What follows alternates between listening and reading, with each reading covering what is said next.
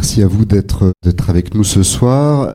Et merci surtout à Jean-Michel Ribes d'être venu jusqu'à nous pour nous parler de ce dictionnaire de mes amis recommandables qui est paru aux éditions Actes Sud, beaucoup de, comme beaucoup de vos livres.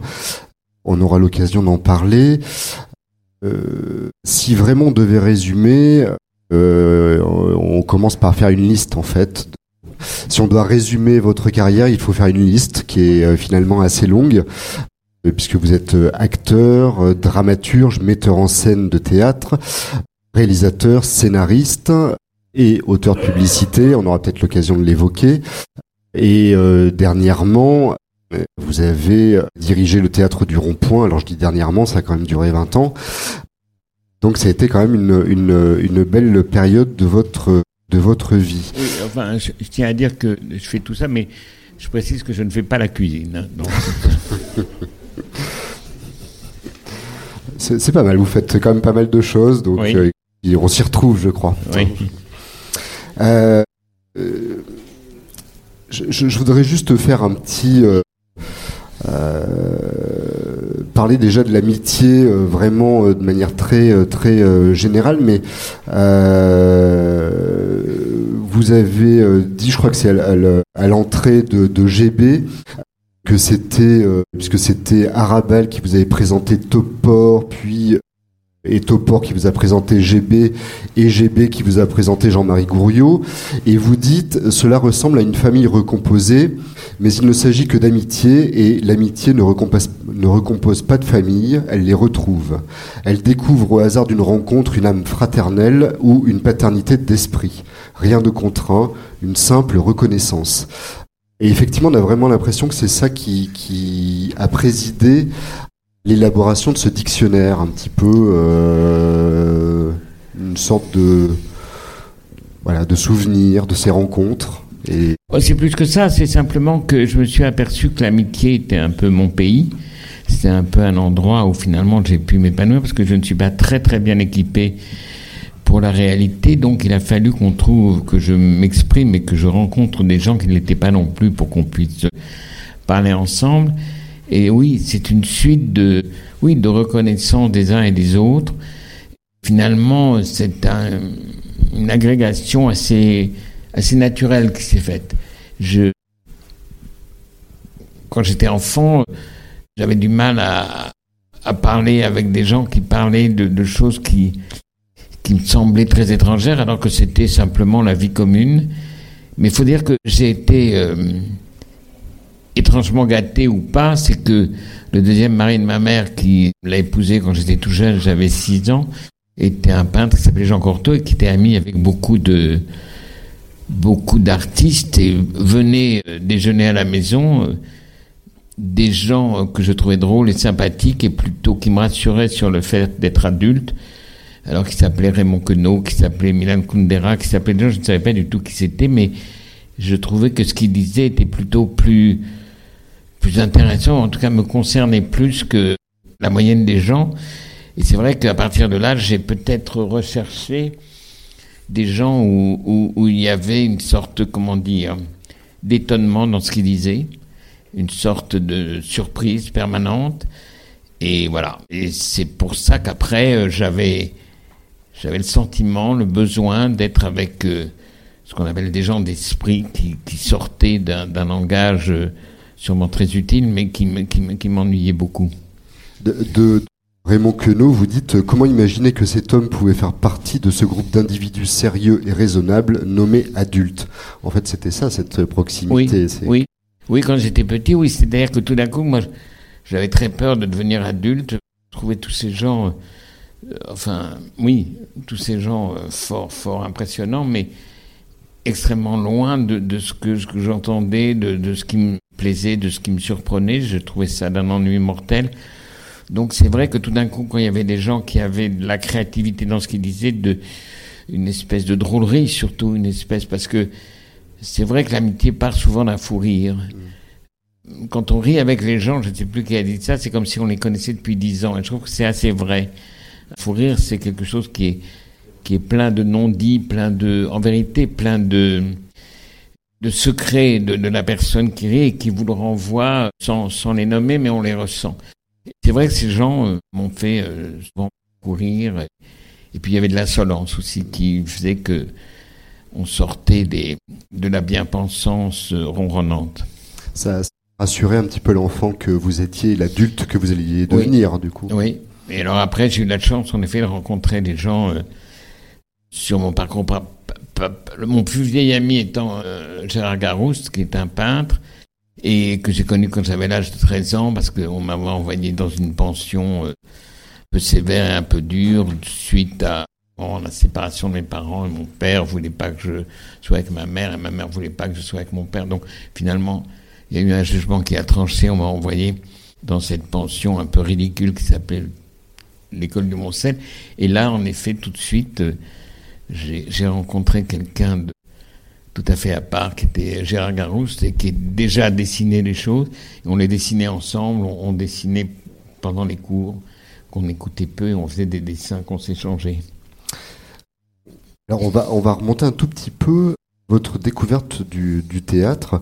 J'ai lu dans un entretien que vous aviez euh, accordé à Fabienne Pasco euh, pour Télérama, et Fabienne Pasco figure dans le, dans le dictionnaire, que euh, vous aviez eu une sorte de révélation très jeune.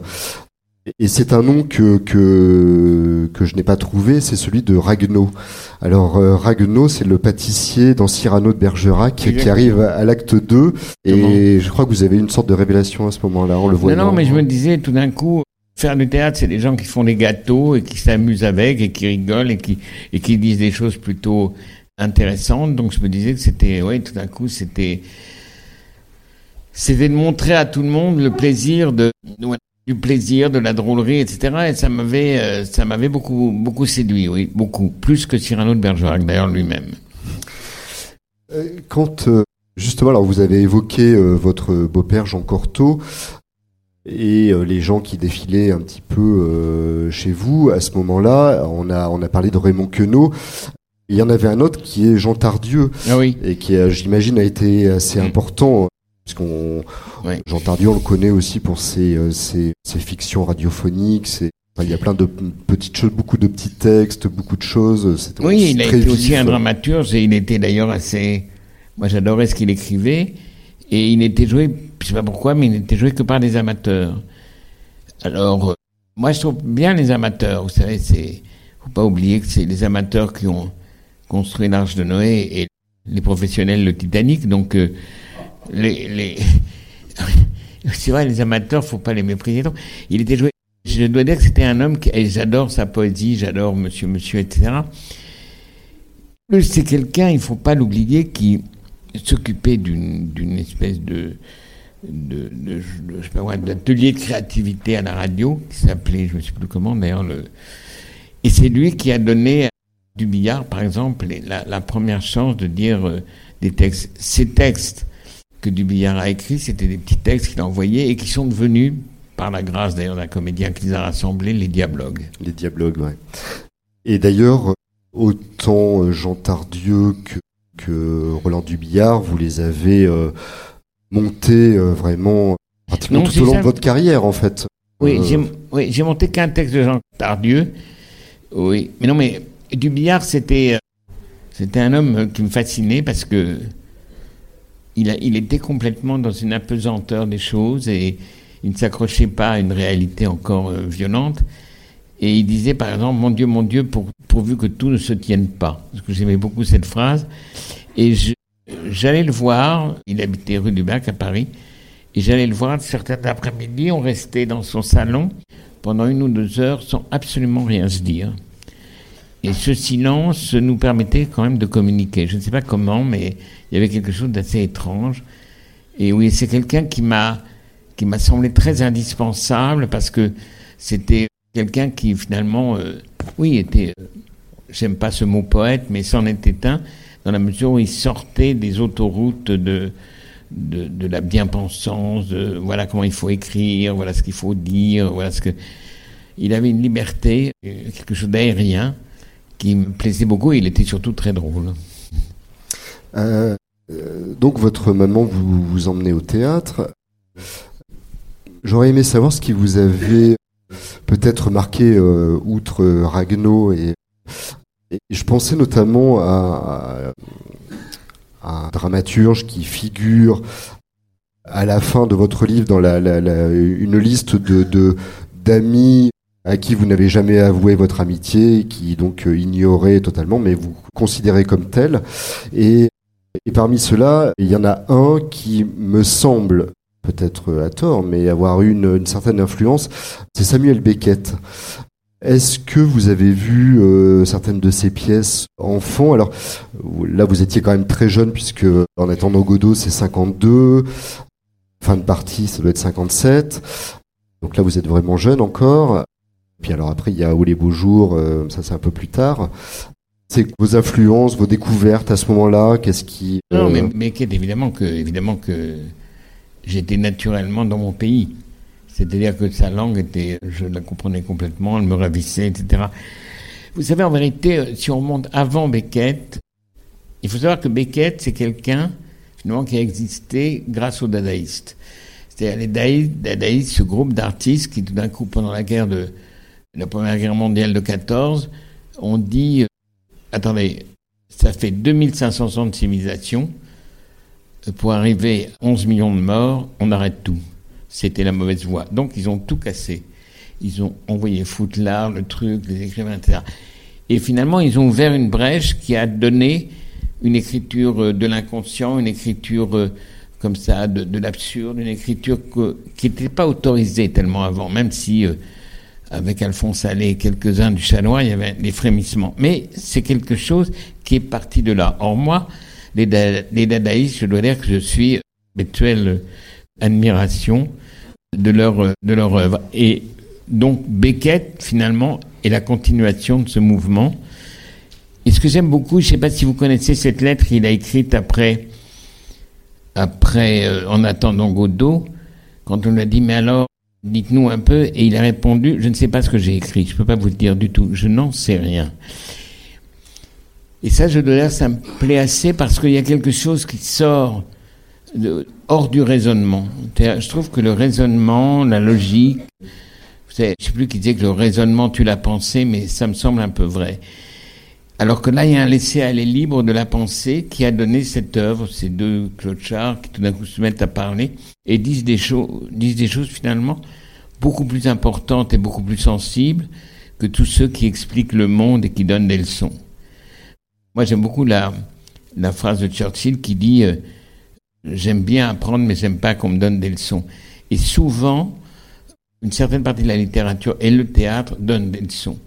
Et là, ça s'arrête moi, j'ai humblement écrit quelque part que quand je sens que le sens apparaît, j'arrête d'écrire. C'est-à-dire que je crois que, enfin, moi, ce qui me plaît, c'est d'être guidé par mes personnages. Je ne sais pas si c'est eux qui m'écrivent ou moi qui les écrivent, mais en tout cas, ça vient toujours tout d'un coup d'une pensée. J'entends quelqu'un parler, l'autre lui répondre, et il m'entraîne. Et je crois que cette manière de suivre une espèce d'imagination et qui m'emmène dans des chemins que la logique m'interdirait, que le bon sens m'interdirait, c'est ce qui me plaît le plus. C'est ce que vous avez fait. Euh, oui, D'une certaine manière, se, laisser aller. Oui, mais finalement, se laisser aller qui dit beaucoup plus de choses sincères que le non laisser aller. C'est-à-dire que je crois que la conscience absolument de soi, la volonté d'expliquer, quand on explique, c'est toujours plus petit que ce qui est expliqué.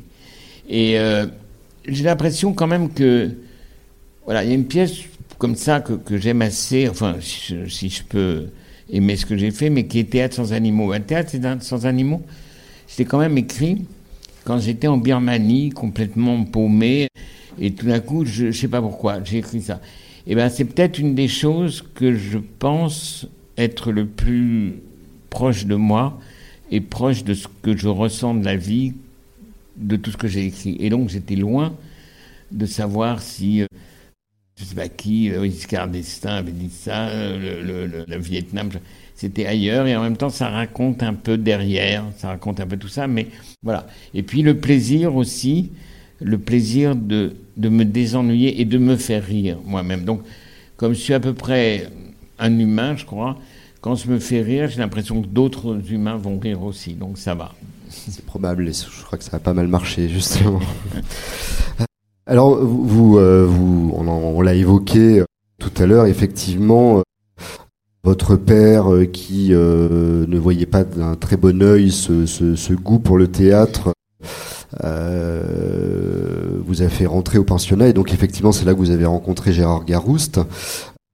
Je crois même que c'est un peu votre, pour le coup, là pas votre père, mais votre beau-père Jean Cortot qui lui a un petit peu mis le pied à l'étrier aussi sur la peinture. Je crois, qu'il dessinait avant, mais non, non, euh, mais il lui a donné ses premiers pinceaux. Oui, c'est ça. Oui, c'est ça. Oui, c'est vrai.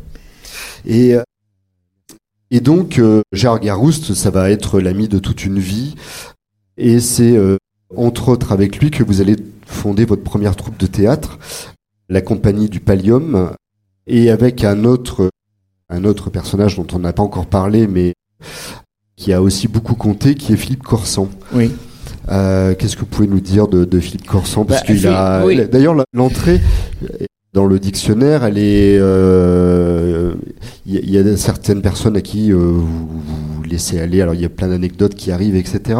Et on a parfois l'impression que ceux qui ont été les plus chers sont pas forcément ceux qui ont plus de pages, quoi. Vous voyez, enfin il y a quelque chose. Alors ça, je eh sais ben pas. Oui, J'ai pas fait un ratio scientifique, mais oui, ce qui est plus parfois euh, les choses courtes veulent plus plus dire de choses que les choses longues, peut-être. Philippe, c'était aussi quelqu'un, un ovni, c'était quelqu'un, était moitié iranien, moitié euh, français. Son père était euh, un, collaborateur, du Shah, donc il a, il a très vite été mis à mal par la révolution islamique. Et c'était quelqu'un qui était perdu, complètement perdu en France. Et donc il s'est réfugié, on ne sait pas pourquoi, dans un cours qui était le cours Simon. Et je me souviens que moi, j'avais quand même 16 ans, 17 ans. Je, je, me prenais déjà pour un metteur en scène. J'allais chercher des comédiens dans des cours, dans des cours de théâtre. Et je me souviens qu'un jour, je suis rentré, j'ai vu ce garçon, grand, fort, brun, qui, qui disait, qui jouait Titus. Et toute la salle rigolait. Et je me suis dit, tiens, c'est quand même le premier qui montre que Racine a de l'humour.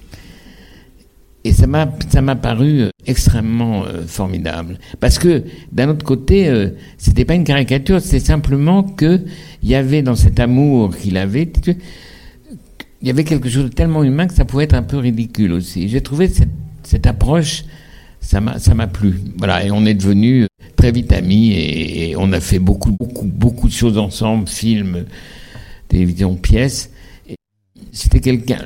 On avait une espèce de fou rire permanence. On était, dès qu'on était ensemble, il y avait le bouclier du rire qui nous protégeait de, des attaques de la réalité, du bien-être, du bien poli, du bien de ça. C'était, oui, c'est quelqu'un que j'ai beaucoup aimé, comme un frère, vraiment. sa disparition m'a versé d'ailleurs, comme la, comme la disposition, pardon, comme la, on pourrait dire que sans, sans vouloir avancer dans ce que vous avez me posé comme question, mais j'ai eu des rencontres très amicales, j'ai eu des rencontres presque fraternelles. Avec Roland Topor, par exemple, c'était vraiment un frère. Et on a fait des choses. Euh, je passais des après-midi chez lui, on écrivait des pièces en 15 jours. C'était comme si je passais trois semaines à la montagne quand on sortait, quoi. Tellement on était bien, on était heureux, on était hors des contingences. Et euh, quand ces gens ont disparu, ça m'a vraiment bouleversé. Par exemple, Roland Topor, quand il est mort pendant au moins deux ans, je me levais le matin et je, je faisais son numéro sur le téléphone pour l'appeler. Donc, après, il reste quelque part. Il y a, tout ce qu'on a fait ensemble, il y a leurs œuvres, mais ça a été des gens. C'est pour ça que c'était ce livre, euh, qui, je crois, qui se prend pas au sérieux, mais qui est une tentative de oui, de, de, de, reconnaissance à quel point ces gens m'ont aidé à, vivre, et peut-être moi aussi. C'est des gens très importants. Voilà, c'est des gens qui ont. Je vous dis, l'amitié, c'était mon pays. S'ils n'avaient pas été là, je ne sais pas ce que j'aurais fait, mais j'aurais eu du mal à probablement à, faire des choses que, que je sais pas quoi, des métiers que tout le monde fait normalement. J'ai une, autre citation sur l'amitié qui est de, Jean Carmé, qui a, qui a, beaucoup compté aussi pour vous. Lui, il dit Sans mes amis, je ne serais rien, ce sont eux qui m'ont inventé. C'est Là, c'est un peu ce que vous nous dites. C'est-à-dire que ces rencontres-là, elles ont créé quelque chose. C'était l'étincelle, c'était. Euh, Je dirais que on s'est inventé mutuellement. Mm. C'est d'ailleurs tout d'un coup deux personnes n'existent pas seules et tout d'un coup ensemble. Ça, donne quelque chose. Ouais, ça devient, euh, je sais pas quoi, boulevard pécucher, enfin quelque chose qui existe. C'est vrai, j'ai eu la chance de rencontrer des gens euh, tout à fait étonnants. Euh, oui, enfin, etc. Même au niveau des acteurs, hein, je, je, parmi les acteurs, moi j'aime énormément les acteurs et je, pense que les acteurs, c'est presque les choses, les, gens les plus importants. Moi, je dis toujours, quand vous écrivez une pièce, surtout foncez trouver des acteurs de grand talent pour qu'elle puisse, si votre pièce n'a pas de talent, qu'ils leur en donnent. C'est vrai que même les acteurs, attends, quelqu'un malheureusement qui a disparu il n'y a pas longtemps, on était très très amis, on a commencé ensemble, il a joué trois de mes pièces, il a joué un film avec moi qui est Jean-Pierre Bacry. Jean-Pierre Bacry, c'était quelqu'un qui était hors complètement de la, du chemin habituel qu'il faut faire, comme le conservatoire, tout ça pour être acteur. C'est des gens qui avaient une puissance d'être et de, découvrir des possibilités de, d'existence et de faire ce métier tout à fait fascinante. Et c'est vrai que ça, ça, ça m'attirait, qu'on a fait beaucoup de choses. Mais on a fait beaucoup de choses quand même. J'ai l'impression qu'on était, on était un peu à part, mais on était des ovnis. Et finalement, on s'est aperçu que beaucoup de gens nous suivaient quand même. Ce qu'on disait, ce qu'on racontait, notre, notre façon de rire, de dire les choses, notre humour. Euh, on avait un gros public. Et c'était, est-ce que c'était l'époque aussi un peu, non? Je sais pas, on sent qu'il y a quelque chose. Après, vous avez une, je, je, pensais l'évoquer un peu plus tard, mais euh, un rapport avec euh, l'art et l'art euh, pictural, si on peut dire, assez fort aussi. Alors, on a parlé de votre beau-père qui était peintre, votre amitié avec Gérard Garouste. Moi, ce qui m'a frappé, c'est votre amitié avec beaucoup de dessinateurs en, réalité, et, qui étaient pour beaucoup, euh, pas que, mais aussi des dessinateurs de presse, dans une presse qui était foisonnante quand même aussi à ce moment-là, dans la caricature, dans plein de choses, et je, je sais pas, j'ai le sentiment que c'était quelque chose de aussi de cette époque-là, euh, fin des années 60, début oui, 70. Euh, de, de, du grand moment d'Arakiri, qui était le mensuel, qui ne faisait pas d'ailleurs le politique, qui est totalement absurde, qui était. Oui, mais les dessinateurs, de, que ce soit Jean-Marc Rézère, que évidemment j'ai très bien connu, que ce soit GB, que ce soit. Euh, Topor aussi dessiné. Hein, oui, mais Topor, mais il faut quand même savoir une chose, c'est que Cavana, qui était très très euh, directif, dès que c'est devenu un peu trop directif, c'était des gens qui dessinaient, mais qui dessinaient des choses qu'on pouvait jouer. C'était des choses. Alors, GB, qui a beaucoup travaillé avec moi dans Merci Bernard ou dans Palace, quand, quand, quand quand il, écrivait un texte, il le dessinait. C'est-à-dire que c'était pas uniquement des dessinateurs, c'était des gens aussi qui avaient la capacité de bah, de prolonger leur, leur, leur, vision des choses aussi bien dans le spectacle vivant que dans le cinéma, etc. D'ailleurs, GB a fait un film qui s'appelait L'an 01, qui, était, qui est parti de dessin. Donc, c'est en ce sens-là qu'on s'est retrouvé parce qu'il y a des dessinateurs qui sont et avec talent, mais uniquement des dessinateurs qui ne sont pas transposables ou transportables au théâtre ou au cinéma, tandis que tous, oui. Topor, on a écrit, euh, je sais pas, on a écrit 30 émissions de Merci Bernard, je sais pas combien d'émissions de Palace, on a écrit une pièce qui s'appelait euh, et qui s'appelle toujours euh, Bataille, etc. On a fait des films, mais c'était des gens qui avaient une, polymorphie d'inspiration, mais qui sortait, sortait du simple dessin. C'était des gens qui avaient un dessin très vivant. Cette époque-là, est-ce que euh, on pourrait dire que c'est un peu l'époque des, des, rencontres ça, Vous fondez votre première troupe de théâtre. Alors, j'ai le sentiment que vous vous commencez par certains classiques, euh, Mirbeau, Pirandello, etc. Et puis vous arrivez très vite à des auteurs contemporains, ce qui a quand même motivé euh, l'essentiel de votre carrière jusqu'à ne vous consacrez qu'à eux au théâtre du Rond-Point, et notamment avec Fernando Arrabal.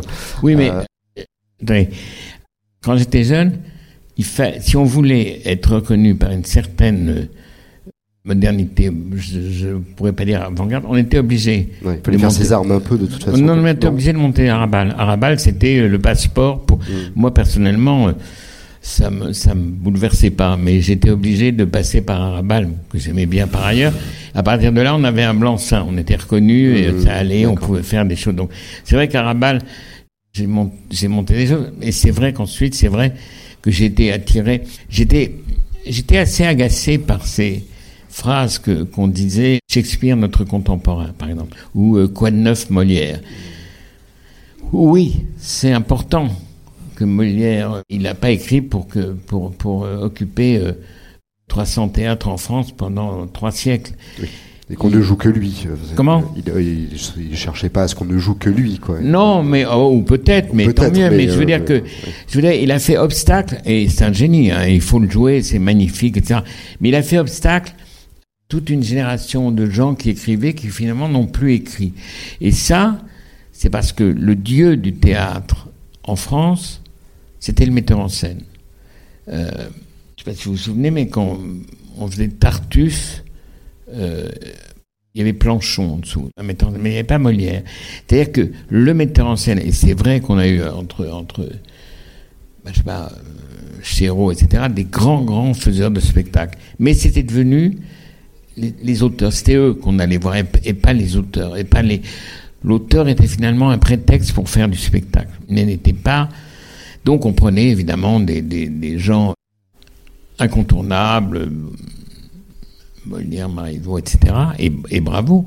Mais seulement ce, ce royaume des metteurs en scène qui après s'est développé dans la mesure où on a donné aux metteurs en scène quand les maisons de la culture sont arrivées, les centres dramatiques sont arrivés, ils étaient non seulement metteurs en scène, mais ils dirigeaient tous les, tous les théâtres subventionnés qui avaient de l'argent. Donc ils faisaient exactement ce qu'ils voulaient, c'est-à-dire qu'ils remontaient des classiques 25 fois, les femmes savantes en maillot de bain, je sais pas qui en vélo, je sais pas quoi, mais il ne, et Planchon que j'ai bien connu parce qu'il a, il a monté un, un Pinter chez moi au rond-point, m'a avoué qu'ils avaient peur des auteurs contemporains, qui leur disaient mais attends non c'est pas du tout ça que j'ai écrit, donc ils voulaient avoir la paix. Mais même un Villard, Villard n'a jamais monté un auteur vivant. C'est quand même fascinant. Cet homme qui a lancé le théâtre, qui l'a magnifiquement amené dans les usines, qui l'a popularisé, qui a presque redécouvert Marivaux, n'a jamais monté un auteur qui était de son temps, qui racontait aujourd'hui. Jamais. Parce que, tout d'un coup, ça risquait, je crois, de faire de l'ombre que l'homme le plus important aurait été l'auteur qui a écrit et non pas le metteur en scène qu'on applaudissait pour avoir choisi des comédiens si merveilleux et faire des éclairages si magnifiques, etc. Je crois que les metteurs en scène sont indispensables, mais je crois que les auteurs le sont encore plus. Donc c'est ce que j'ai essayé de faire pendant 20 ans au Théâtre du Rond-Point. D'autant que vous avez été, enfin, et que vous êtes vous-même auteur. Est-ce que non, mais c'était pas pour ça que je, moi, j'étais pas, je, j'étais je... pas à plaindre. Hein, j'étais, je jouais, j'étais joué moi. Oui. Est-ce que le l'Odyssée pour une tasse de thé en 74 a été, je posais la question et je vous la pose, est-ce que ça a été un, un tournant ou pas Parce qu'on a, le sentiment, donc ça a été joué au théâtre de la ville. Jusqu'à présent, vous jouiez dans beaucoup de théâtres et notamment le théâtre Plaisance, la Plaisance. Euh, est-ce que ça a été une ouverture, ça, une pièce qui a eu un très grand succès? Je me suis posé la question euh, vraiment. Bah, C'est-à-dire que je suis tombé sur un directeur de théâtre qui était Jean Mercure, et c'est une folie totale. Parce que, en vérité, j'avais, il y avait un concours, que, il y avait Jean Deschamps qui s'occupait de, du sud de la France, et il avait fait un concours pour, pour, pour lancer, pour demander à, à des auteurs de faire des pièces, ou si on avait des pièces sur la Méditerranée. Moi, je vois ça, je me dis oui, peut-être, et je me suis dit, tiens, je, très bêtement et pas du tout d'une manière mégalomane, je vais réécrire l'Odyssée, ce qui était quand même un projet un peu fou et qui a été totalement fou. Il m'a envoyé foutre en me disant mais qu'est-ce que vous croyez, c'est immense, tous ces acteurs, vous n'êtes pas Giraudoux, non, vous n'aurez pas. Bon. Et bon. Et je suis remonté, j'ai repris ma petite pièce sous le bras et je suis remonté et tout d'un coup j'ai vu comme une illumination ce grand théâtre de la ville qui venait là. Et je suis monté dans l'escalier, j'ai porté un mercure, je me suis fait jeter par la porte, par la, son assistante, sa secrétaire, qui a dit, Monsieur Mercure, on prend rendez-vous et tout ça, mais je vais quand même laisser le rendez-vous. Et 15 jours après, il m'a appelé, on m'a appelé en me disant qu'il voulait me voir, etc. Et là, je dois dire que, je ne sais pas si ça se fait encore, mais pour vous, pour, pour vous dire, il y avait 40 acteurs, euh, 35 décors, des musiciens à plateau. Enfin, je veux dire, c'était. 200 costumes, j'ai lu. Oui, 200 costumes. Moi, j'avais quand même 23 ans. J'avais fait des mises en scène dans la petite théâtre. Il m'a dit, ben, je vais Bon, on le fait, d'accord. Et je vais trouver un metteur en scène. Je lui ai dit, non, non, je veux le monter parce que personne d'autre. Et il m'a laissé le faire. Et c'était absolument incroyable. Et là aussi, il y a eu une rencontre importante. Il y a une rencontre de de Yanis Kokos. Ouais, J'allais vous en parler, voilà, mais allez-y. Excusez-moi, je, vous ai coupé non, non, mais justement parce que là, on a parlé euh, des auteurs, des, euh, des dessinateurs, enfin, tous bande d'amis, mais dans votre dictionnaire, vous sont très présents tous les gens qui vous ont aidé, et que ce soit effectivement des costumiers, costumières, scénographes, etc. Et effectivement, Yanis Kokos qui est, qui est arrivé à ce moment-là et qui oui, Yanis Kokos qui était qui qui était là dans le théâtre de la vie et qui est devenu euh, un immense euh, scénographe puisque c'est lui qui a accompagné Vitesse après dans toutes ses dans toutes ces, mises en scène et qui maintenant est devenu un metteur en scène d'opéra euh, qu'on s'arrache. Et bien Yanis Kokos, il m'a suivi dans cette aventure qui était folle, qui était folle. C'est-à-dire, je n'en reviens pas encore quand, quand, je me souviens de tout ça. Il y avait des, des, des, mais des, mais je sais pas, c'était une super production. C'était comme Baignot au cinéma, il y en avait partout, etc. Et curieusement, euh, me disait, mais non, c'est pas possible, c'est trop long, faut que t'enlèves, etc. Les gens doivent prendre le métro à partir de minuit ou je sais pas quoi. Et ça a été un énorme succès, tout à fait imprévisible, qui m'a, qui a créé d'ailleurs quelques, quelques jalousies définitives à mon endroit. Et ça, c'est parti loin, puisque ça a été joué en Amérique par euh, Yul Brunner et Irene Papas. Ça a fait un truc incroyable. C'est resté pendant dix ans euh, comme ça. Euh, le, le, meilleur spectacle, enfin le, spectacle le mieux fréquenté du théâtre de la ville. Mais là encore, c'était, si vous voulez, c'était quand même une façon complètement libre et absolument pas académique de s'approprier de cette, euh, cette légende magnifique, ce poème magnifique. Et d'ailleurs, puisqu'on revient à Jean Tardieu, Jean Tardieu, qui avait adoré la pièce, a fait une très belle préface pour l'édition de, de, ce spectacle.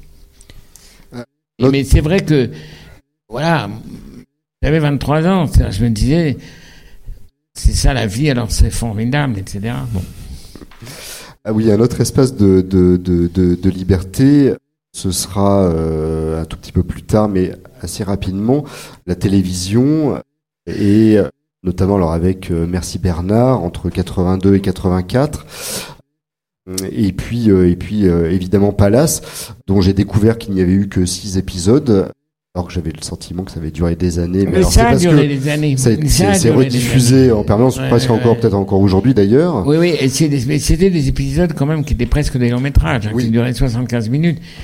Mais je m'arrête un instant sur Merci Bernard, si vous le voulez bien, parce que à l'époque, Merci Bernard, c'était impossible de le faire. C'était c'était de l'absurde pur. Les socialistes sont arrivés. Alors, c'est quand même beaucoup plus tard hein, que le logiciel pour une tasse de thé. j'ai fait des choses. C'est presque dix ans plus tard, oui. Et euh, si vous voulez, tout d'un coup, Mitterrand a gagné. Et c'était la espèce d'ouverture, l'hystérie partout, machin, la joie, etc., la télévision. Et je sais pas pourquoi. Euh, Moati, qui me connaissait, me dit Mais qu'est-ce qui te fait rire à la télévision? Alors je lui ai dit Rien.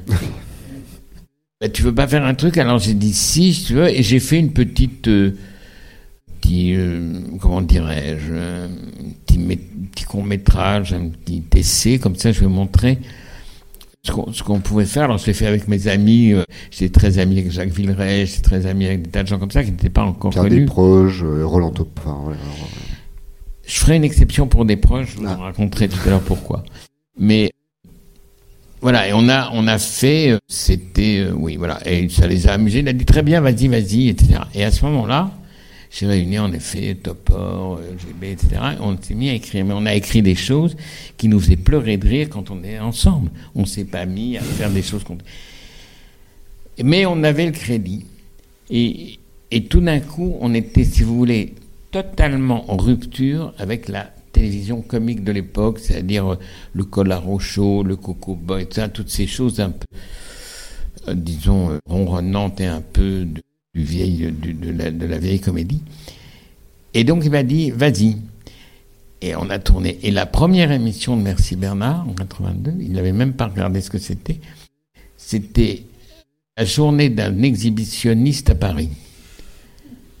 Quand ils sont aperçus ce que c'était, ils ont hurlé, ils ont dit on arrête tout de suite, non mais qu'est-ce que tu as fait, etc. Bah, euh, j'ai fait ce que vous m'avez dit, vas-y, j'y suis allé.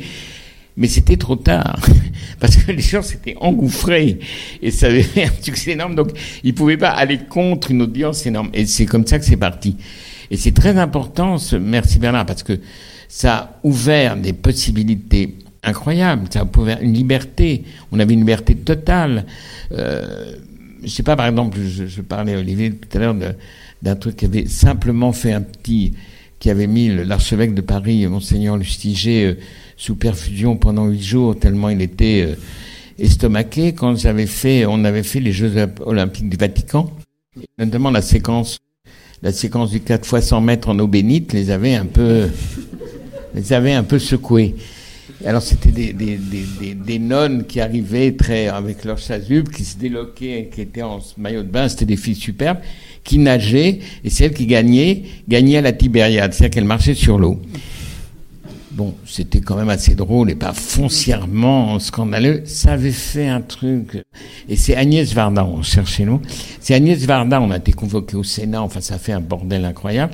Et c'est Agnès Varda tout, tout, le monde dit, mais enfin, les enfants ne peuvent pas regarder ça, c'est d'une vulgarité insupportable. Et Agnès Varda est intervenue. Non, c'est toute la télévision que vous faites qui est vulgaire. La seule chose qui n'est pas vulgaire, c'est Merci Bernard. Et moi, mes enfants, je ne les autorise à regarder que Merci Bernard. c'est un petit truc. Ça fait un petit truc comme ça. Et on a continué pendant, oui, pendant trois ans d'une façon vraiment totalement libre. On avait vraiment des séquences, mais vraiment totalement raconter comment la patrouille, la patrouille de France s'entraînait, mais ils n'avaient pas l'avion, parce qu'ils n'avaient pas assez d'argent, donc on leur mettait des fumigènes aux pilotes sur le cul, et on les faisait, faisait courir dans des champs pour, qu'ils puissent faire leur plan de vol. Enfin voilà, c'était la liberté absolument de, voilà, de gens qui s'amusaient entre eux, et qui finalement ont amusé beaucoup, beaucoup la France. Et alors c'est, c'est assez drôle parce que il y a un projet là maintenant, euh, on devient une sorte de, de monument, c'est-à-dire que, euh, comment s'appelle-t-il, euh, euh, qui dirigeait là, enfin bon, bref, veut faire, veut, faire une chose sur les 40 ans de Merci Bernard, veut célébrer ça, c'est Emmanuel Hogg, voilà, c'est ça. Et voilà, donc vous voyez, c'était des choses, c'était toujours des choses qui partaient hors des routes. de la même manière, le rond-point, c'était hors des routes. et puis finalement, ça rencontrait une attente. C'est-à-dire que je pense que la télévision était très très en retard par rapport à ce que les gens aimaient, avec quoi ils riaient. Raconter des choses de dix ans avant. Et c'est vrai qu'on a été, on a eu la chance d'être trouvé, d'être en face avec, avec finalement l'époque. Ça a un peu collé aussi avec l'arrivée de Canal et donc euh, Palace ah et alors bon là il y a une entrée à Pierre Lescure mais qui, qui a un peu euh, aidé à ce que, ah oui, ce non, Palace bah, se fasse. mais Palace c'était euh, alors toujours un peu la même troupe enfin d'ailleurs qui, qui s'ouvre davantage et euh, donc effectivement toujours les les mêmes amis qui reviennent. Oui avec avec si je peux me permettre avec avec des quand même toujours cette recherche de comédiens tout à fait étonnant moi c'est ça qui m'intéressait. J'avais évidemment la, la joie d'avoir des gens déjà très connus, comme je sais pas quoi, du Solière, Diti, etc. Mais je recherchais aussi des gens tout à fait étonnants. Et j'avais remarqué une fille étonnante dans un tout petit court-métrage que j'avais fait. Je, vais, je, vais, je, l'ai engagée dans Palace, et cette fille, elle s'appelait Valérie Lemercier, qui depuis a... Mais elle a commencé, elle a commencé là, en faisant les dix Palaces. Donc à chaque fois, il y avait... Il y a, François Morel aussi, qui était vraiment à ses débuts. Et Marella, il n'avait rien fait jusque-là. Mais si vous voulez, à chaque fois, c'était pas la volonté de faire du marketing pour mettre des stars que les gens allaient voir, c'était surtout l'envie de la surprise, de proposer aux gens des gens étonnants qui n'étaient pas exactement dans, dans, dans la ligne de ce qu'on nous disait de faire, s'il fallait faire rire, etc. Et je ne sais pas si aujourd'hui on pourrait le refaire. Et alors, c'est Je, disais au tout début, en listant un petit peu vos activités, que vous aviez fait des publicités. Alors, je. je J'avais fait quoi Des publicités. Ah oui. C'est sur Palace. Oui, oui, oui, oui. Mais alors, du coup, Palace, euh, ça fait penser à la, publicité sur la MAF. Alors, la, la, j'ai été voir sur le site de la MAF, qui euh, revendique, enfin, en tout cas, qui se, se, félicite d'avoir euh, fait cette campagne de publicité, qui a démultiplié leur notoriété, etc.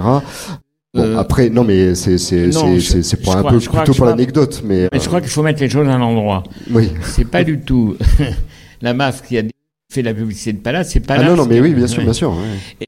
vous savez. Mais c'est longtemps après, hein, d'ailleurs. Enfin, ils sont venus, euh, il y a une, une elle s'appelle Anne Stock qui est venue me voir en me disant un jour, je détestais la publicité, je détestais les gens qui faisaient la publicité. Vous avez eu de mauvaises expériences. Hein, oui, exactement, j'avais eu une mauvaise expérience.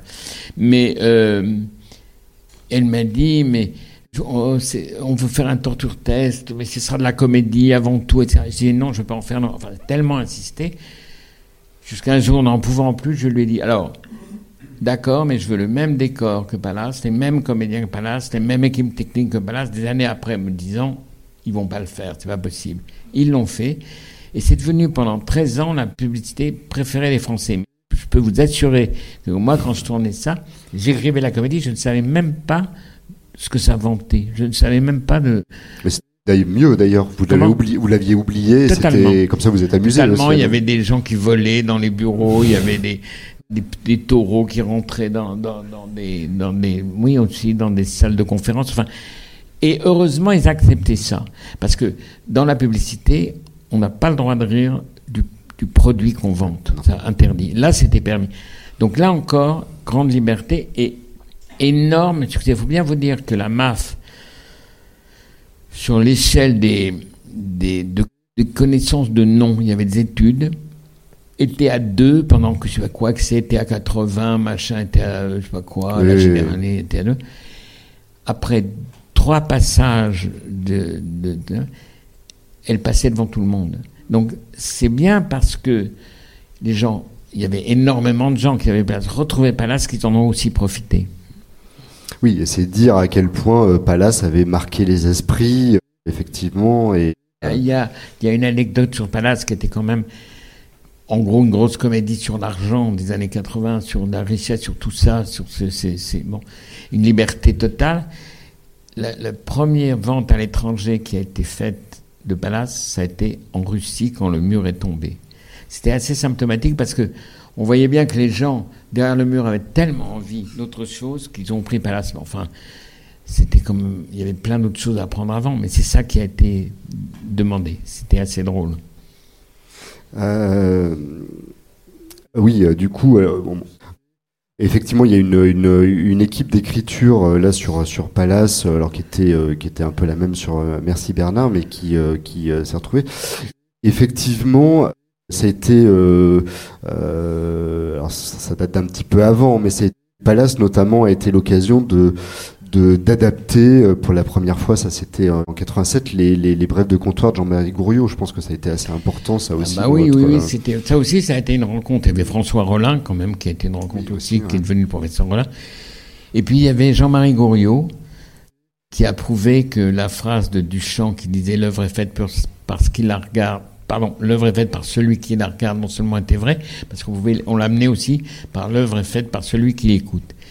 Et Jean-Marie Gouriot, qui était un abatteur euh, de la vigne, on peut dire, passait sa vie dans les bistrots, et tout d'un coup s'est aperçu en écoutant les gens qu'il y avait une espèce de poésie des exclus, de, de, langage du monde des gens qui n'avaient pas d'autre euh, finalement maison que les bistrots où ils allaient, et c'était extraordinaire.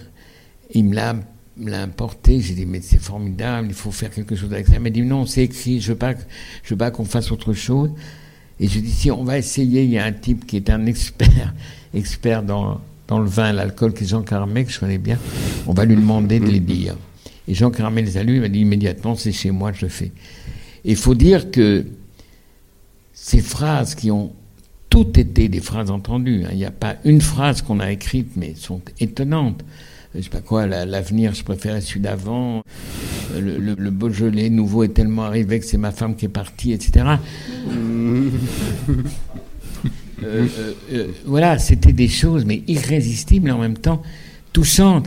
Je me souviens un jour, j'étais avec Jean-Marie dans un bistrot, et il y a, y a un type un peu perdu qui est rentré dans, le bar, et la, la patronne a dit Alors René, tu habites toujours seul, c'est toi?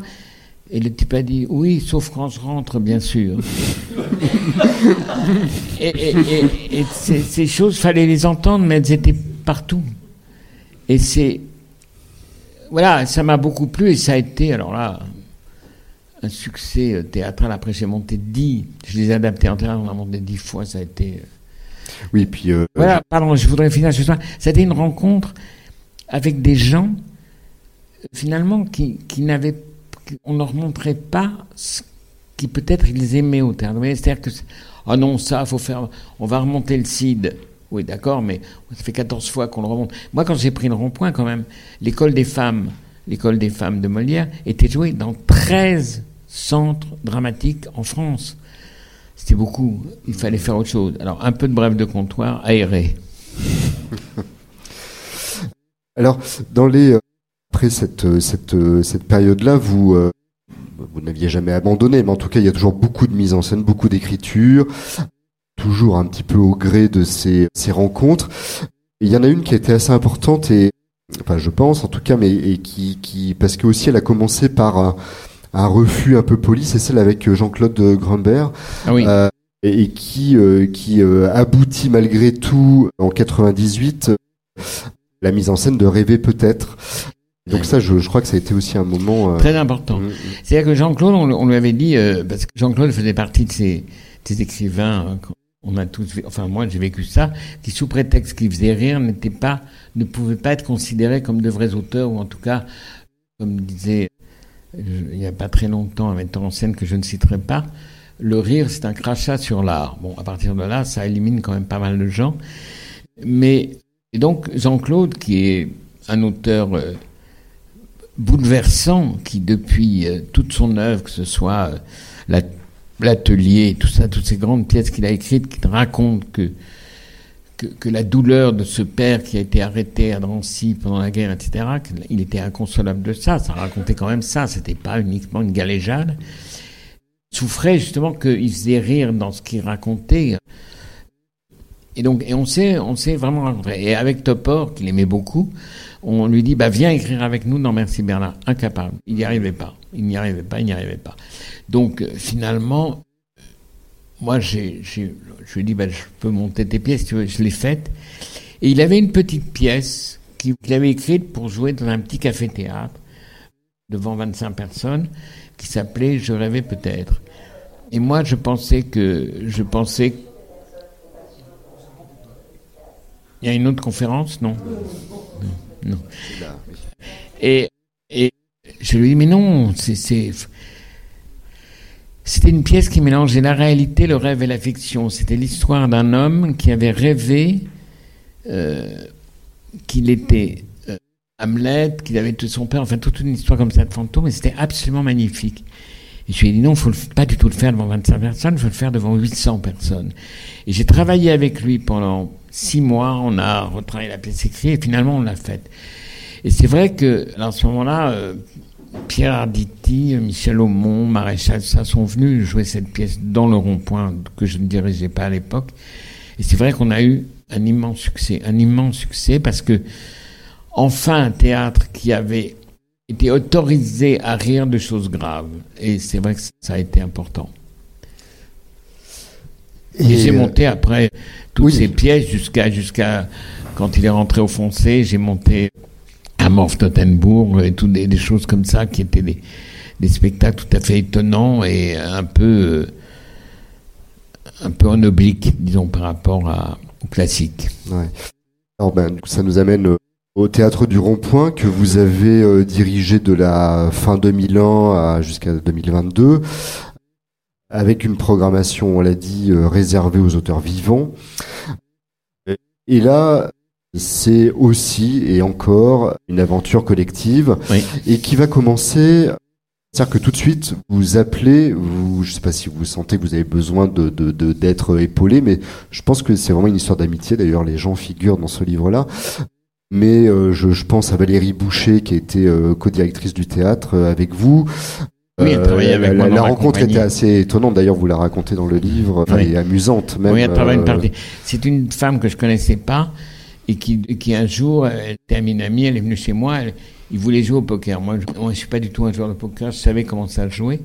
Bon, alors on a fait, on a distribué des cartes et on a joué des haricots, on a joué au poker. Et j'ai remarqué la vivacité, l'intelligence qu'elle avait à travers le poker et comment elle gagnait à chaque fois. Je me suis dit, tiens, quand j'ai pris le rond-point, c'est peut-être du poker là aussi, ça serait peut-être pas mal si même si elle n'a pas lu toute l'œuvre de Dante et de, et de Shakespeare, peut-être que le poker sera utile.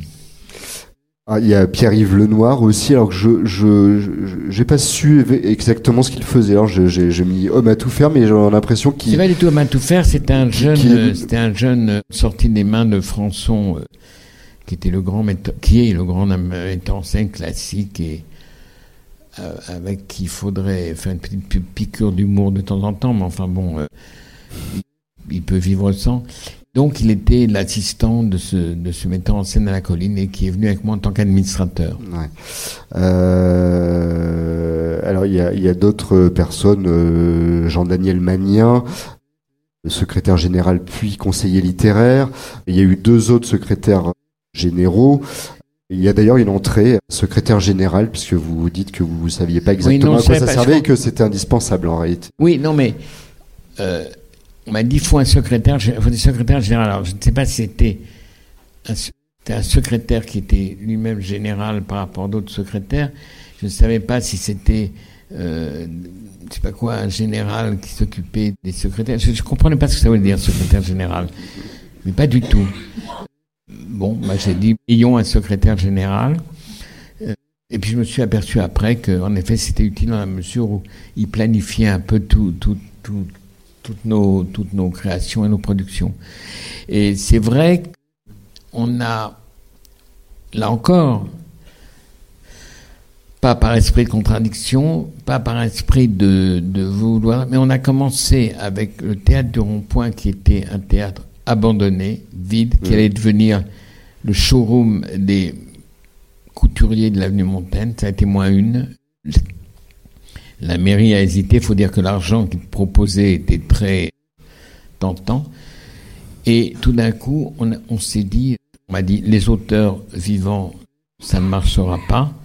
Ils sont tous, ils ne sont plus joués. Quand ils sont joués, ils font chier tout le monde. Donc ça ne marchera pas. Euh, de faire deux ou trois spectacles par salle en même temps, ça ne marchera pas d'ouvrir une troisième salle, ça ne marchera pas. De vouloir faire tout un restaurant, une librairie et tout ça, c'est trop, vous allez vous casser la gueule. Enfin, on a fait tout le contraire de ce que les gens nous disaient. Et finalement, ça a très vite marché. Ça a très vite été une rencontre. Comme je le rappelais à Olivier, j'ai toujours, comme axe, comme, je dirais, oui, comme définition, si je pourrais dire, de, la programmation. J'ai jamais voulu faire ce que les gens aimaient. Je voulais faire ce que les gens ne savaient pas encore qu'ils aimaient. Donc ils arrivaient, ils disaient Oh là là, mais je savais pas que ça existait, c'est magnifique, etc. Oui, c'est être force de proposition, si on. oui, mais une force de proposition qui étonnait les gens parce qu'ils se disaient mais alors il y a aussi ça, on savait pas, ça me plaît autant que euh, les chefs-d'œuvre habituels. Et ça a permis non seulement de faire venir les gens, non seulement de découvrir des auteurs, mais aussi des, des acteurs et des, des performeurs formidables comme James Thierry, comme Pippo Del Bono, comme enfin des tas de gens mm. comme ça qui sont devenus aujourd'hui des, des, gens incontournables. Parmi ces auteurs, il y en a, un que vous avez euh, fait émerger aussi et, et plus, enfin monter plusieurs fois. Sébastien Thierry. Alors j'en parle parce que la rencontre était amusante. Ah oui, Sébastien Thierry, c'était un jeune homme qui écrivait et il voulait absolument me rencontrer, il n'y arrivait pas. Et un jour, à 7 heures du matin, on sonne chez moi, je vais ouvrir et je me trouve, j'habitais dans le 20e arrondissement à Ménilmontant, et je me trouve face à face un maître d'hôtel d'un palace en, queue de pie avec sur le bras un plateau d'argent et un petit déjeuner. Il me dit, ben voilà, c'est pour vous. Euh, je pense que vous serez obligé de me rendre la vaisselle, mais donc on pourra parler comme j'arrivais jamais à vous rencontrer. J'ai pensé que c'était une manière de le faire. J'avais trouvé ça assez amusant et à partir de là on est devenus amis. J'ai monté ses pièces et aujourd'hui c'est un des auteurs les plus joués vivants en tout cas. Et voilà, oui, c'est, oui, vrai que c'est quelqu'un que, qu'on a, que j'ai rencontré comme ça et, et je suis fier que d'aujourd'hui de la carrière qu'il fait parce qu'il est beaucoup joué et tant mieux. Et alors au théâtre du Rond-Point, il y a, alors, vous l'avez dit d'ailleurs, vous avez euh, très tôt ouvert une, euh, une librairie. Oui. Alors évidemment, on est très sensible aux livres euh, ici. Euh... Et aussi avec une édition que je crois que vous aimez bien, qui est Actes Sud. Oui, exactement. Et alors, je, je, j'avais noté, euh, je, je, voulais parler de, j'ai un doute sur son nom d'un seul coup, mais euh, Valérie David, Claire David, pardon. Claire David, oui. Éditrice, créatrice de papier d'abord, et puis qui est devenue oui. Actes Sud papier après. Enfin, je, parce que le, le, effectivement, ce support livre pour le théâtre, c'est, fondamental. Oui, c'est l'idée que finalement, ce qui n'était pas forcément accepté, que Molière d'ailleurs ne, pensait pas possible, puisqu'il disait que les gens qui voulaient l'éditer disaient mais que, que, ça veut rien dire sans les grimaces de la grande, sans ma manière de marcher, sans ma manière de faire rire, ça ne marchera pas de lire simplement. Et finalement, c'est pas tout à fait exact parce que le théâtre peut se lire, le théâtre peut même créer une imagination, on peut, on peut voir. Et donc, ils ont créé l'Acte Sud Papier, qui est devenu aujourd'hui à peu près la seule édition théâtrale qui fonctionne bien.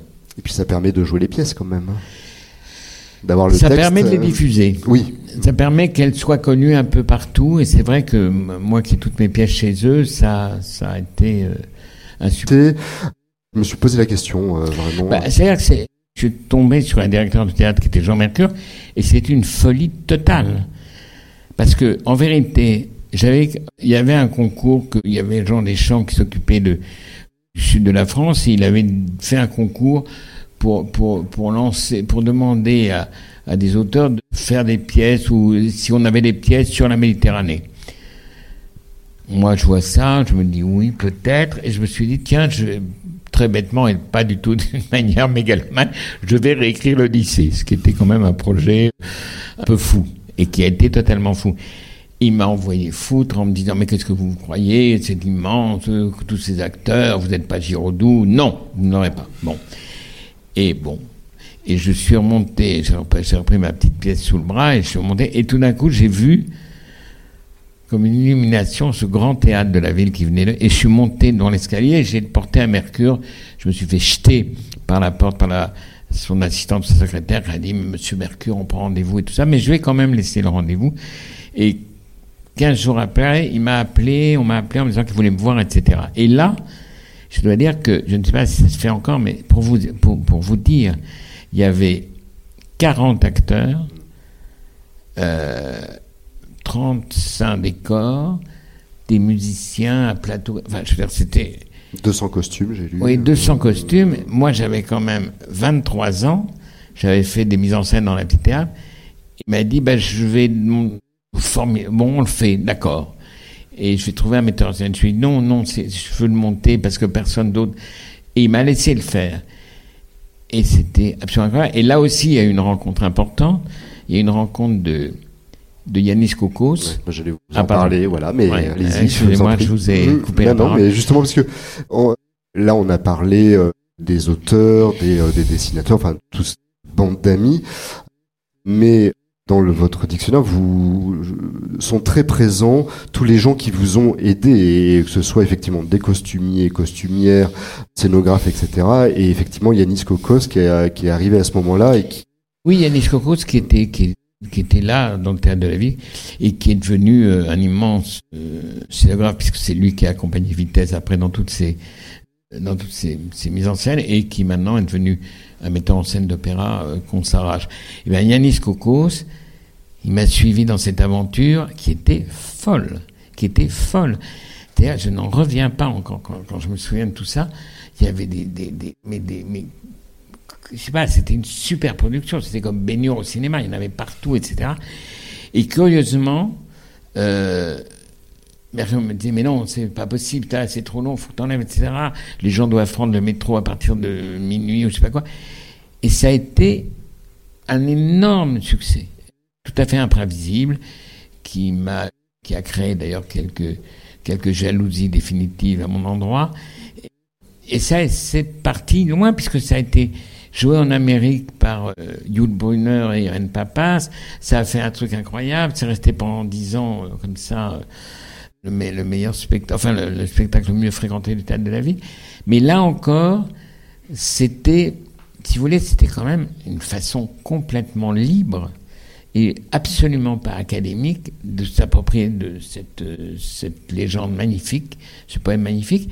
Et d'ailleurs, puisqu'on revient à Jean Tardieu, Jean Tardieu, qui avait adoré la pièce, a fait une très belle préface pour l'édition de, de, ce spectacle. Euh, mais c'est vrai que, voilà, j'avais 23 ans, je me disais, c'est ça la vie, alors c'est formidable, etc. Bon. Ah oui, un autre espace de, de, de, liberté, ce sera euh, un tout petit peu plus tard, mais assez rapidement, la télévision et euh, notamment alors avec euh, Merci Bernard entre 82 et 84 et puis et puis évidemment Palace dont j'ai découvert qu'il n'y avait eu que six épisodes alors que j'avais le sentiment que ça avait duré des années. Mais, ça a duré des années. C'est rediffusé en permanence, presque encore, peut-être encore aujourd'hui d'ailleurs. Oui, oui, et c'était des épisodes quand même qui étaient presque des longs métrages, hein, qui duraient 75 minutes. Mais je m'arrête un instant sur Merci Bernard, si vous le voulez bien, parce que à l'époque, Merci Bernard, c'était impossible de le faire. C'était c'était de l'absurde pur. Les socialistes sont arrivés. Alors, c'est quand même beaucoup plus tard hein, que de l'honnêteté pour une tasse de thé, j'ai fait des choses. C'est presque dix ans plus tard, oui. Et euh, si vous voulez, tout d'un coup, Mitterrand a gagné. Et c'était la espèce d'ouverture, l'hystérie partout, machin, la joie, etc., la télévision. Et je sais pas pourquoi, euh, Moati, qui me connaissait, me dit, mais qu'est-ce qui te fait rire à la télévision? Alors je lui ai dit rien. ben, tu veux pas faire un truc? Alors j'ai dit si, si tu veux, et j'ai fait une petite... Euh, euh, comment dirais-je, un petit, petit court métrage, un petit essai, comme ça je vais montrer ce qu'on pouvait faire. Alors je l'ai fait avec mes amis, euh, j'étais très ami avec Jacques Villeray, j'étais très ami avec des tas de gens comme ça qui n'étaient pas encore Pierre connus. proches, euh, Roland Topin. Je ferai une exception pour des proches, je vous en ah. raconterai tout à l'heure pourquoi. Mais voilà, et on a, on a fait, c'était, oui, voilà, et ça les a amusés. Il a dit très bien, vas-y, vas-y, etc. Et à ce moment-là, j'ai réuni en effet Topor, GB, etc. On s'est mis à écrire, mais on a écrit des choses qui nous faisaient pleurer de rire quand on est ensemble. On s'est pas mis à faire des choses contre. Mais on avait le crédit. Et, tout d'un coup, on était, si vous voulez, totalement en rupture avec la télévision comique de l'époque, c'est-à-dire euh, le Colaro Show, le Coco Boy, toutes ces choses un peu, euh, disons, euh, ronronnantes et un peu de, du vieil, de, la, vieille comédie. Et donc il m'a dit, vas-y. Et on a tourné. Et la première émission de Merci Bernard, en 82, il n'avait même pas regardé ce que c'était. C'était la journée d'un exhibitionniste à Paris. Quand ils sont aperçus ce que c'était, ils ont hurlé, ils ont dit on arrête tout de suite, non mais qu'est-ce que tu as fait, etc. Bah, euh, j'ai fait ce que vous m'avez dit, vas-y, j'y suis allé. Mais c'était trop tard, parce que les gens s'étaient engouffrés et ça avait fait un succès énorme, donc ils pouvaient pas aller contre une audience énorme. Et c'est comme ça que c'est parti. Et c'est très important, ce merci Bernard, parce que ça a ouvert des possibilités incroyables, ça a ouvert une liberté. On avait une liberté totale. Euh, je sais pas, par exemple, je, je parlais Olivier tout à l'heure d'un truc qui avait simplement fait un petit, qui avait mis l'archevêque de Paris, monseigneur Lustiger, euh, sous perfusion pendant huit jours, tellement il était euh, estomaqué. Quand j'avais fait, on avait fait les Jeux olympiques du Vatican, notamment la séquence, la séquence du 4 fois 100 mètres en eau bénite, les avait un peu, les avait un peu secoués. Alors c'était des, des, des, des, nonnes qui arrivaient très avec leur chasuble, qui se déloquaient, qui étaient en maillot de bain, c'était des filles superbes, qui nageaient, et celles qui gagnaient, gagnaient à la Tibériade, c'est-à-dire qu'elles marchaient sur l'eau. Bon, c'était quand même assez drôle et pas foncièrement scandaleux. Ça avait fait un truc. Et c'est Agnès Varda, on cherchait nous. C'est Agnès Varda, on a été convoqué au Sénat, enfin ça fait un bordel incroyable. Et c'est Agnès Varda, qui, tout, tout, le monde dit, mais enfin, les enfants peuvent pas regarder ça, c'est d'une vulgarité insupportable. Et Agnès Varda est intervenue Non, c'est toute la télévision que vous faites qui est vulgaire. La seule chose qui n'est pas vulgaire, c'est Merci Bernard. Et moi, mes enfants, je ne les autorise à regarder que Merci Bernard. c'est un petit truc. Ça fait un petit truc comme ça. Et on a continué pendant, euh, oui, pendant trois ans d'une façon vraiment totalement libre. On avait vraiment des séquences, mais vraiment totalement raconter comment la patrouille, la patrouille de France s'entraînait, mais ils n'avaient pas d'avion parce qu'ils n'avaient pas assez d'argent, donc on leur mettait des fumigènes aux pilotes sur le cul et on les faisait, on les faisait courir dans des champs pour, pour qu'ils puissent faire leur plan de vol. Enfin voilà, c'était la liberté absolument de, de voilà de gens qui s'amusaient entre eux et qui finalement ont amusé beaucoup, beaucoup la France. Et alors c'est, c'est assez drôle parce que il y a un projet là maintenant, euh, on devient une sorte de, de monument, c'est-à-dire que euh, comment s'appelle-t-il euh, qui dirigeait là, enfin bon bref, veut faire veut, veut, faire une chose sur les 40 ans de Merci Bernard, veut célébrer ça, c'est Emmanuel Hogg, voilà, c'est ça. Oui. Et voilà, donc vous voyez, c'était des choses, c'était toujours des choses qui partaient hors des routes. Euh, de la même manière, le rond-point, c'était hors des routes. De... Et puis finalement, ça rencontrait une attente. C'est-à-dire que je pense que la télévision était très très en retard par rapport à ce que les gens aimaient, avec quoi ils riaient. Raconter des choses de 10 ans avant. Et c'est vrai qu'on a été, on a eu la chance d'être trouvé, d'être en face avec, avec l'époque. Ça a un peu collé aussi avec l'arrivée de Canal et donc euh. Ah et alors bon, là il y a une entrée à Pierre Lescure, mais qui, qui a un peu euh, aidé à ce que, ah ce que bah, se fasse. Mais Palace c'était euh, alors toujours un peu la même troupe, enfin d'ailleurs qui, qui s'ouvre davantage et donc effectivement toujours les les mêmes amis qui reviennent. Oui, avec avec si je peux me permettre, oui. avec avec des quand même toujours cette recherche de comédiens tout à fait étonnant. Moi c'est ça qui m'intéressait. J'avais évidemment la, la joie d'avoir des gens déjà très connus, comme je sais pas quoi, du Solier, Arditi, etc. Mais je recherchais aussi des gens tout à fait étonnants. Et j'avais remarqué une fille étonnante dans un tout petit court métrage que j'avais fait. Je, l'ai engagée dans Palace et cette fille, elle s'appelait Valérie Lemercier, qui depuis a, mais elle a commencé, elle a commencé là en faisant les dix Palaces. Donc à chaque fois, il y avait. Il y a, François Morel aussi qui était vraiment à ses débuts. Euh, et Marella, il n'avait rien fait jusque-là. Mais si vous voulez, à chaque fois, c'était pas la volonté de faire du marketing pour mettre des stars que les gens allaient voir, c'était surtout l'envie de la surprise, de proposer aux gens des gens étonnants qui n'étaient pas exactement dans, dans, dans la ligne de ce qu'on nous disait de faire, s'il fallait faire rire, etc. Et je ne sais pas si aujourd'hui on pourrait le refaire. Et alors, c'est je, disais au tout début, euh, en listant un petit peu vos activités, que vous aviez fait des publicités. Alors, je. je vous avez fait quoi Des publicités. Ah oui. Euh, c'est sur Palace. Oui, oui, oui, oui. Mais alors, du coup, Palace, euh, ça fait penser à la, publicité sur la MAF. Alors, la, la, j'ai été voir sur le site de la MAF, qui euh, revendique, enfin, en tout cas, qui se, se, se félicite d'avoir fait cette campagne de publicité, qui a démultiplié leur notoriété, etc. Bon, euh, après, non, mais c'est c'est c'est c'est pour un peu plutôt pour l'anecdote, mais. Mais je crois qu'il faut mettre les choses à l'endroit. Oui. C'est pas du tout la MAF qui a fait la publicité de Palace, c'est pas. Ah non, non, mais oui, bien sûr, bien sûr. vous savez. Mais c'est longtemps après, hein, d'ailleurs. Enfin, ils sont venus. Euh, il y a une, une elle s'appelle Anne Stock qui est venue me voir en me disant un jour, je détestais la publicité, je ah détestais les gens qui faisaient la publicité. Vous avez eu de mauvaises expériences. Hein, oui, exactement, j'avais eu une mauvaise expérience.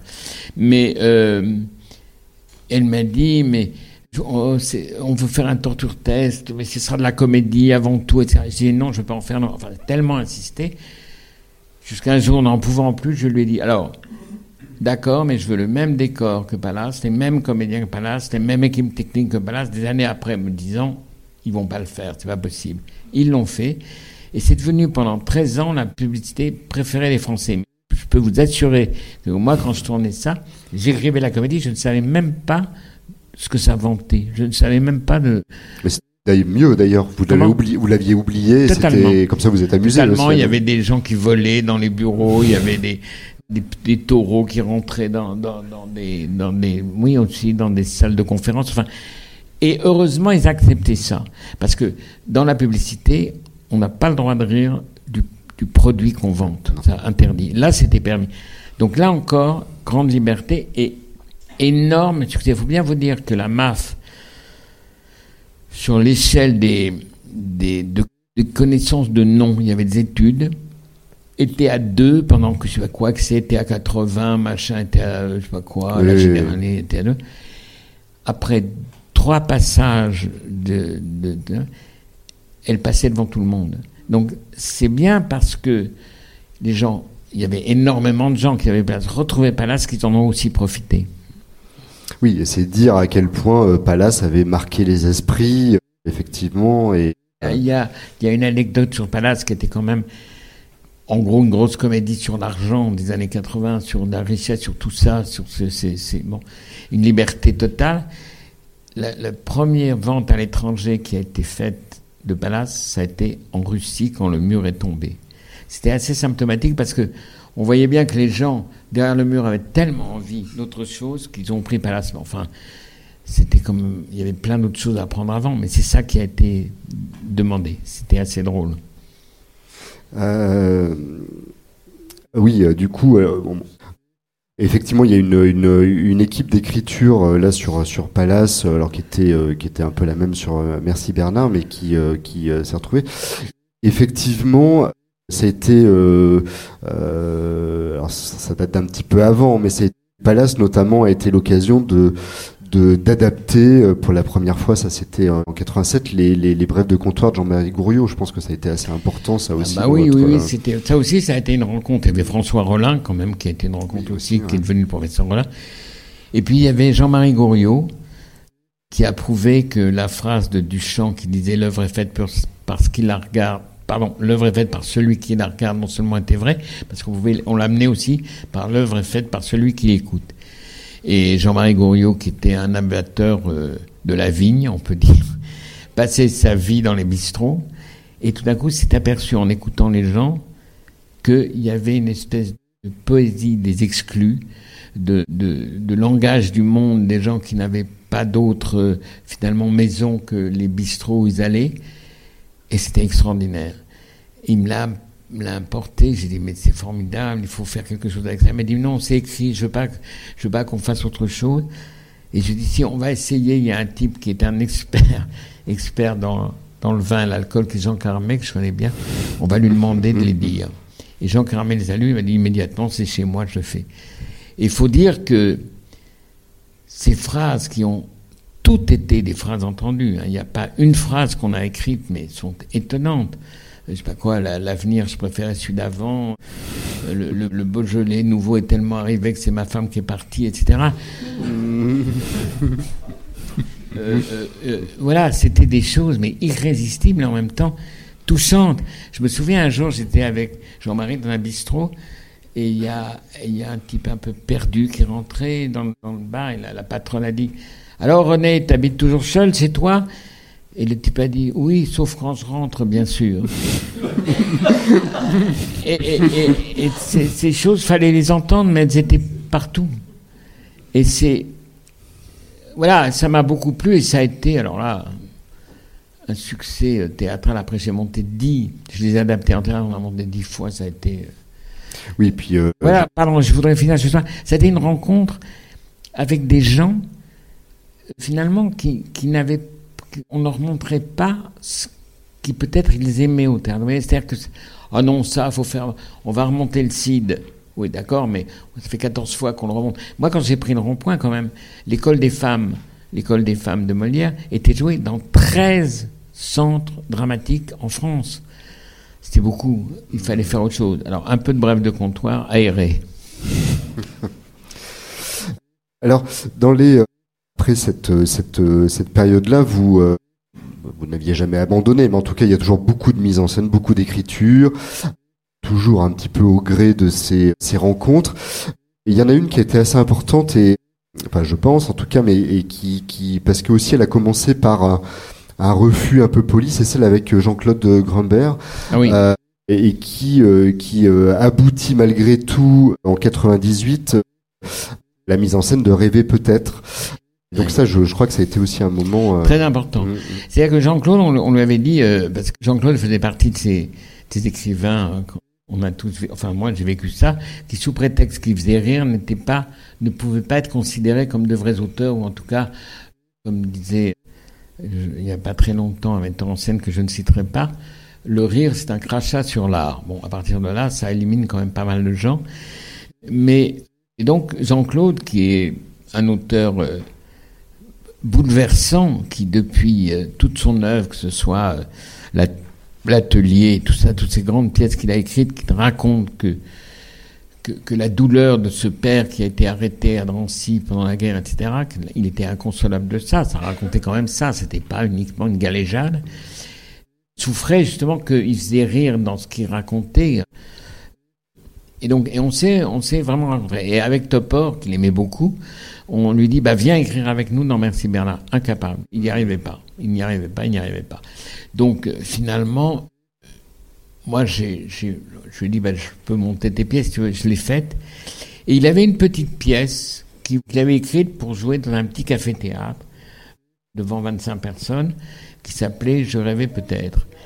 Et moi, je pensais que. Je pensais. Il y a une autre conférence Non. Non.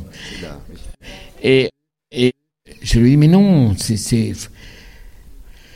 C'était une pièce qui mélangeait la réalité, le rêve et la fiction. C'était l'histoire d'un homme qui avait rêvé euh, qu'il était Hamlet, qu'il avait tué son père, enfin toute une histoire comme ça de fantôme, et c'était absolument magnifique. Et je lui ai dit non, il faut pas du tout le faire devant 25 personnes, il faut le faire devant 800 personnes. Et j'ai travaillé avec lui pendant six mois, on a retravaillé la pièce écrite, et finalement on l'a faite. Et c'est vrai que, à ce moment-là, euh, Pierre Arditi, Michel Aumont, Maréchal, ça sont venus jouer cette pièce dans le rond-point que je ne dirigeais pas à l'époque. Et c'est vrai qu'on a eu un immense succès, un immense succès parce que enfin un théâtre qui avait été autorisé à rire de choses graves. Et c'est vrai que ça a été important. Et, j'ai monté après toutes ces pièces jusqu'à jusqu'à quand il est rentré au foncé, j'ai monté à Morph Tottenbourg et toutes des, choses comme ça qui étaient des, des, spectacles tout à fait étonnants et un peu un peu en oblique, disons, par rapport à, au classique. Ouais. Alors ben, ça nous amène au théâtre du Rond-Point que vous avez euh, dirigé de la fin 2001 jusqu'à 2022 avec une programmation, on l'a dit, euh, réservée aux auteurs vivants. Et là, c'est aussi et encore une aventure collective et qui va commencer. C'est-à-dire que tout de suite, vous appelez, vous, je sais pas si vous sentez que vous avez besoin de, d'être épaulé, mais je pense que c'est vraiment une histoire d'amitié. D'ailleurs, les gens figurent dans ce livre-là mais euh, je, je, pense à Valérie Boucher qui était euh, co-directrice du théâtre euh, avec vous. Oui, elle travaillait avec la, la rencontre était assez étonnante. D'ailleurs, vous la racontez dans le livre, enfin, et amusante même. Oui, elle travaille une partie. C'est une femme que je connaissais pas et qui, qui un jour, elle était amie, elle est venue chez moi. Elle, il voulait jouer au poker. Moi, je, moi, je suis pas du tout un joueur de poker. Je savais comment ça jouer. Bon, là, on a fait, on a distribué des cartes et on a joué des haricots, on a joué au poker. Et j'ai remarqué la vivacité, l'intelligence qu'elle avait à travers le poker et comment elle gagnait à chaque fois. Je me suis dit, tiens, quand j'ai pris le rond-point, c'est peut-être du poker là aussi, ça serait peut-être pas mal, si même si elle n'a pas lu toute l'œuvre de Dante et de, et de Shakespeare, peut-être que le poker sera utile.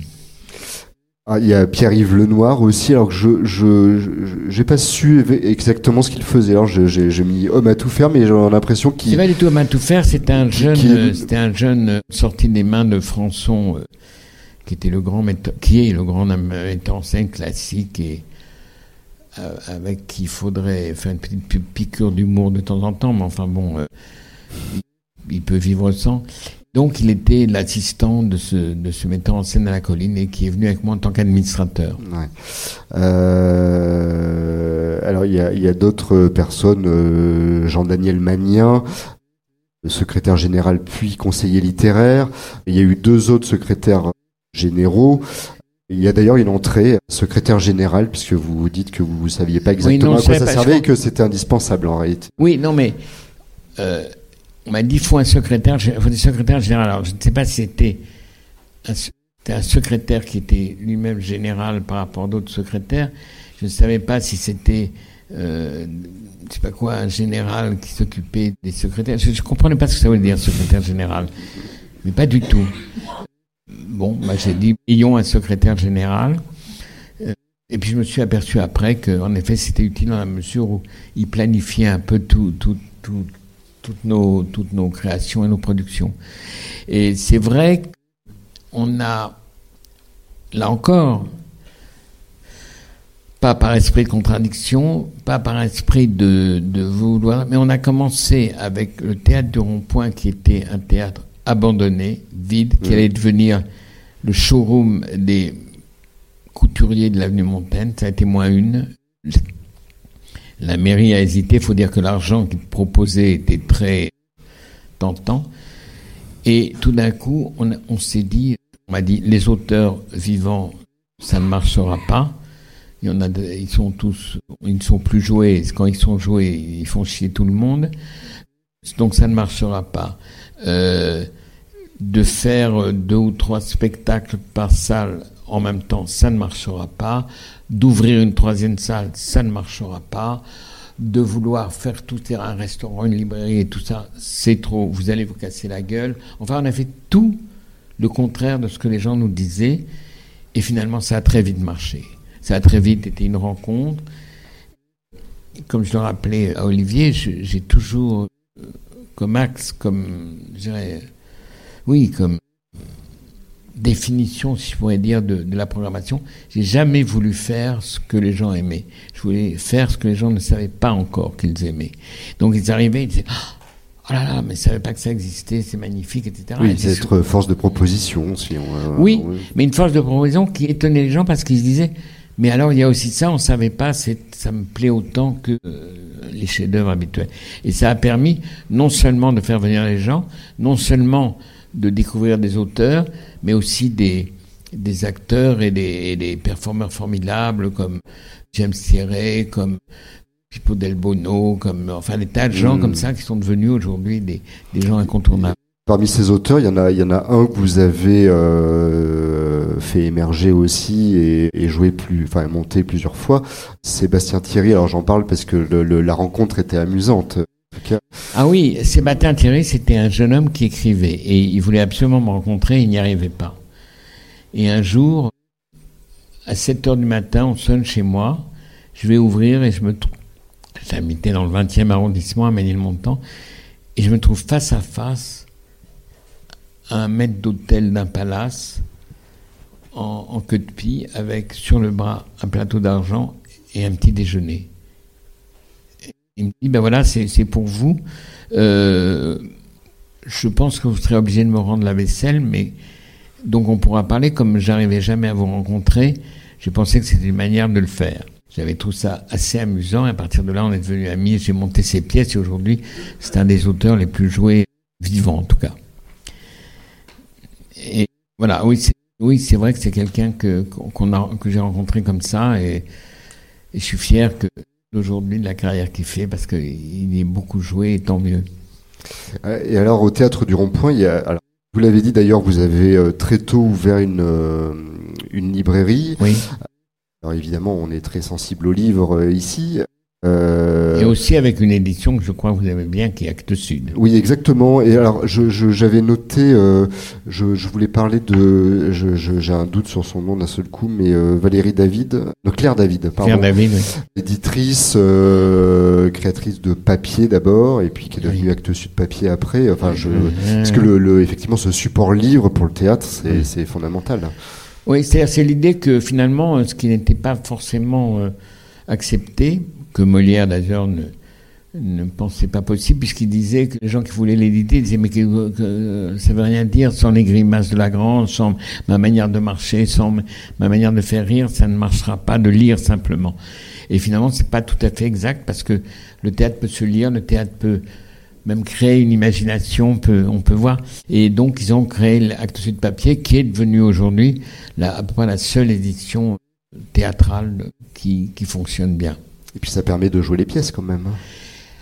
D'avoir le ça permet de les euh, diffuser. Oui. Ça permet qu'elles soient connues un peu partout. Et c'est vrai que moi qui ai toutes mes pièces chez eux, ça, ça a été euh, un support formidable, ce qui fait que tout d'un coup vous retrouvez. Euh, là, j'ai des pièces qui sont jouées à Séoul, en Corée, à Shanghai, je ne sais où.